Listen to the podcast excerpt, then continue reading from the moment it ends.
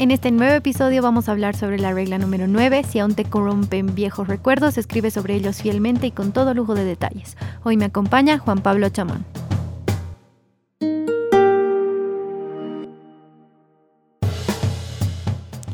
Hay una serie de situaciones muy fuertes que Jordan Peterson describe en este, en este capítulo, ¿no? Y creo que puede que este tipo de situaciones sean eh, incluso hasta más, más comunes de lo, de lo pensado, pero que son un, un, un espacio de, de, portal hacia entender un poco lo que está comunicando. Y creo que el centro en sí mismo y la idea de... Eh, la idea que, nos quiere decir es, ¿qué está pasando con esas situaciones del pasado que aún no dejan a la gente avanzar? ¿Cómo las recuerdan? ¿Cómo, cómo te están condicionando hacia, ciertas cosas? Pero no sé qué, qué, qué, qué se te ha quedado, con qué idea en general estás de este capítulo. Eh, yo creo que a mí me ha impactado el reconocer el poder que tiene nuestro pasado sobre nosotros si es que lo permitimos y cómo se puede traducir en ciertas molestias, en ciertas reacciones nuestras que puede que ni las relacionemos, ¿no? Eh, y es porque hay cosas que no hemos sanado o solucionado. Al principio del capítulo él plantea varias situaciones, ¿no? Si te han engañado, si te han lastimado, o si tú has engañado, o si tú has lastimado, eh, y aún sientes culpa, aún sientes rencor, es que hay algo que hay que profundizar, hay que hablar, hay que escribir, ¿no? A lo largo del episodio... Em, Jordan habla de, dos pacientes particulares a los que les pasaban ciertas cosas como convulsiones o reacciones que no eran epilepsia, no tenían ninguna patología, pero sí él estudió un poco más y dijo esto tiene que ver por hechos del pasado que puede que no sean tan graves como, como podrían serlo, pero que sí están ahí pinchando a la persona y se traducen en estas cosas, ¿no? Sí, eh, a, mí me ha llamado la atención sobre todo el, primer caso, aunque, aunque el segundo me llama poderosamente la atención porque el poder de la, de la mente para hacerte eh, o, para hacerte retroceder incluso con, tus propias extremidades y demás cosas es, bastante complicado. Pero el, primer caso que él cuenta es el de una eh, bueno, ya es una, ya es una chica de 27 años que le cuenta una experiencia que tuvo cuando ella tenía 4 años, que había sido atacada por su primo de 6, ¿no? Pero él no sabía todos los detalles y cuando ella le comenta a él que, eh, a, Jordan Peterson, qué es lo que había pensado, pasado, Jordan Peterson se imaginaba que esta persona que le había atacado, que era su primo, era una persona mayor, gigante. Grande, poderosa. Exacto. Y, eso es porque ella la, lo describía así, porque ese era el recuerdo que tenía de esa situación. Totalmente lógico, ¿no? O sea, si te ataca alguien, y además el Jordan Peterson dice, ¿no? Cuando tienes cuatro años y ves a alguien de seis, obviamente que lo vas a ver mucho más grande. Eso tampoco es, una es un nivel de locura ni nada parecido. Pero eh, dentro del proceso de ir recapitulando, de ir revisando este tipo de situaciones, canalizando, volviendo a describir y entendiendo el, contexto desde una mirada distinta, sin justificar lo que había sucedido. Ojo, esto no quiere decir esto, e, eso no pasó, o mejor volver a volver a olvidarlo completamente, ni nada parecido, pero observando, digamos que, por ejemplo, en este caso en particular eran dos niños irresponsables que estaban sufriendo algo por culpa tal vez de adultos irresponsables, que eso es algo que él dice, eh, ayuda a ella a que pueda verlo con otros ojos y, pasar un poco esa etapa. Totalmente. Porque era algo que la, perseguía muchísimo, ¿no? O sea, todas las distintas situaciones de su vida la hacían volver a cuando había tenido cuatro años y había sufrido un, un, ataque o no, no, no, no sé cómo describirlo, pero cuando, cuando, había sucedido esta situación. Y ahí es como que, ¿con qué ojos estamos viendo el pasado? O sea, ¿con qué imágenes nos hemos quedado de lo que ha sucedido antes? Y si estas imágenes nos están eh, corrompiendo nuestros recuerdos, nos están cambiando nuestros recuerdos nos estamos acordando bien de lo que hemos hecho, de lo que ha sucedido, pero también es parte del, propio proceso, ¿no? Aprender a, sanarlos y sanarlos bien, acordándose fielmente. Y creo que justo la última parte que tú dices es súper importante y es hablarlo eh, con la verdad, ¿no? Sin tratar de revictimizarse ni nada.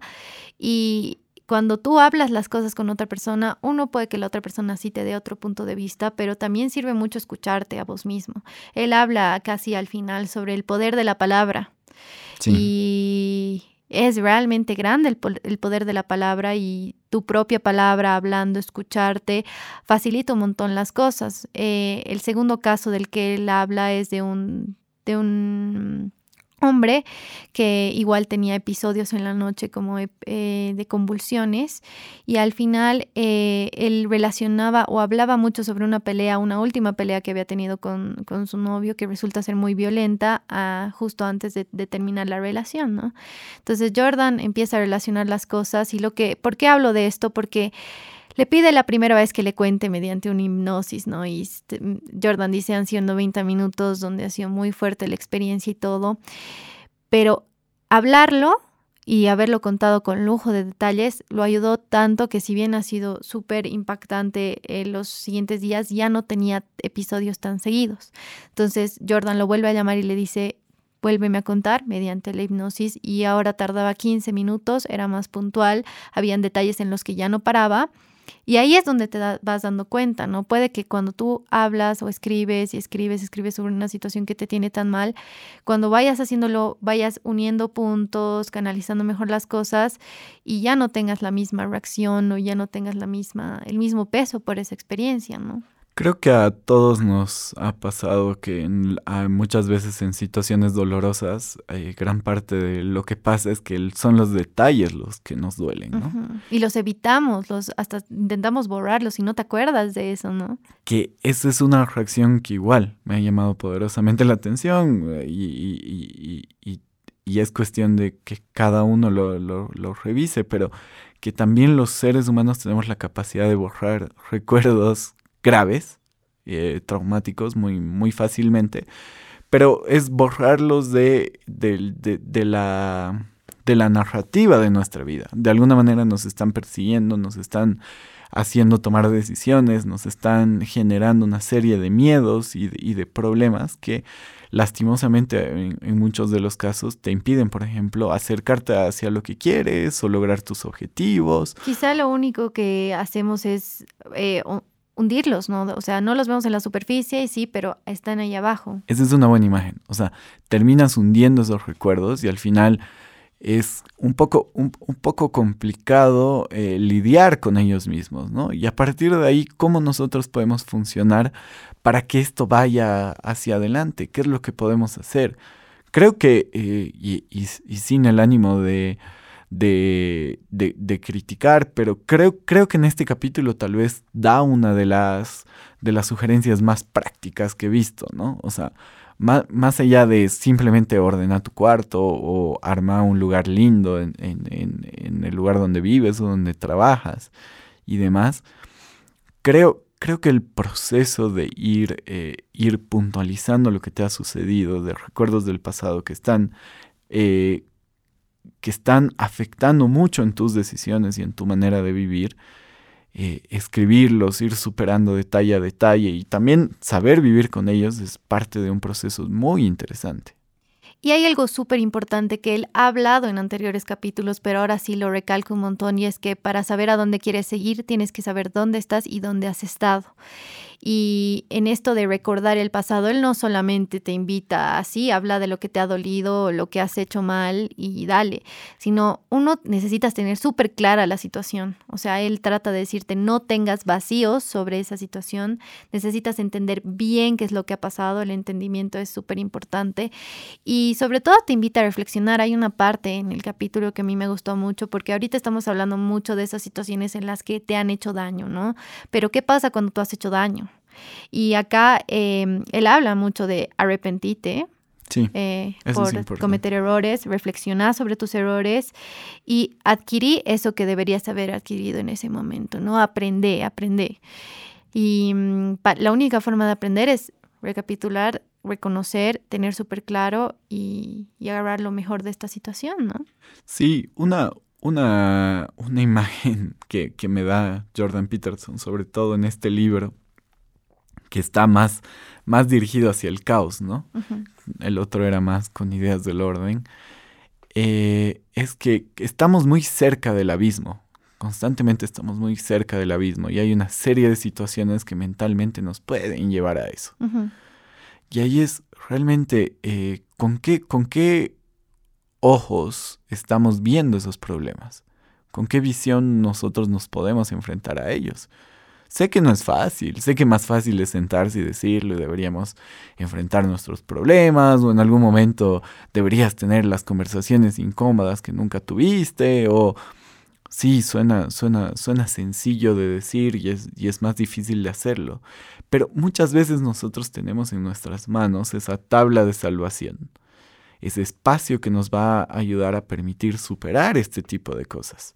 Y creo que hay una idea que igual a mí me, a mí me, a mí me gusta que, que la dice, es si estás sufriendo eh, por recuerdos que no dejan de atormentarte, existen posibilidades posibilidades que podrían ser la tabla de tu salvación a la espera de ser descubiertas. Y hay cosas muy fuertes a lo largo de este capítulo, conectando justo con la idea que tú acabas de dar. Hay otro que dice, que a mí me, ha reimpactado, que decía, ¿no? Los obstáculos y las caídas nos provocan ansiedad, depresión, nos duelen, y eso es lo que da fe de nuestra propia ignorancia, porque está indicando que no entendemos lo suficiente dónde hemos estado, dónde estamos y a dónde vamos. O sea, él básicamente lo pone, si esto te deprime, si esto te duele tanto, es que no lo estás entendiendo y y hasta que lo entiendas no vas a poder aprovecharlo, ¿no? Sí, parte del proceso del, del, dolor en la vida y del duelo en sí mismo es el intento de entender por qué suceden cosas tan crueles, tan terribles, tan trágicas alrededor de nuestras vidas, ¿no? Y por eso la vida no es una etapa simplemente de preparación para la felicidad, sino también es una preparación para los momentos de, sufrimiento, porque eventualmente vamos a tener pérdidas, eventualmente nos vamos a equivocar y eventualmente vamos a sufrir frente a distintas cosas que van a ir sucediendo. Entonces, obviamente el intento humano es el de siempre intentar darle una explicación lógica a las distintas cosas que pasan y las existen. Y también es de, el de, yo creo, de encontrar dónde están esos detalles que tanto nos han dolido, que tanto nos están haciendo cambiar nuestras decisiones o las acciones que vamos tomando en el día a día. Y eso es súper interesante. Y más que el por qué han pasado ciertas cosas, por qué te están doliendo tanto a ti, ¿no? Es también un, un camino a autoconocerte un poco más.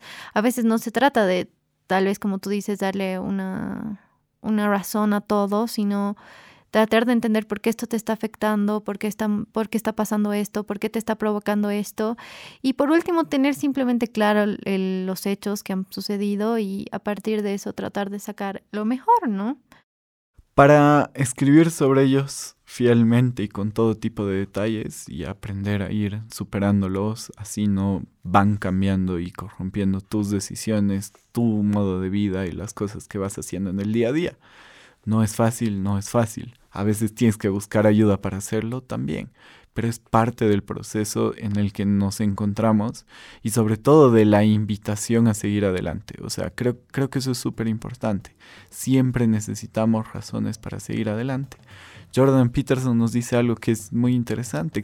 existen mil razones para olvidar los problemas pero sobre todo necesitamos quedarnos, necesitamos darnos razones para hacer el bien y continuar adelante con nuestras vidas, con lo que nos hemos planteado y con quienes dependen de nosotros. Y Jordan, por último, nos invita ¿no? a reducir esa historia en una estructura causal y eso me gustó un montón. Saber qué pasó, por qué y de la forma más simple y práctica y sacar la moraleja, ¿no? Ahí mucha gente aprende quién era y dónde estaba para saber a dónde va a ir y quién quiere ser.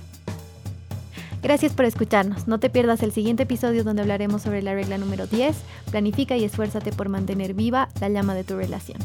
Mundo Posible es un podcast de Libera Bolivia. Estamos acá gracias a la Fundación Friedrich Naumann, Países Andinos. No te olvides seguirnos en nuestras redes sociales. Estamos como Mundo Posible Podcast en Facebook y en Instagram.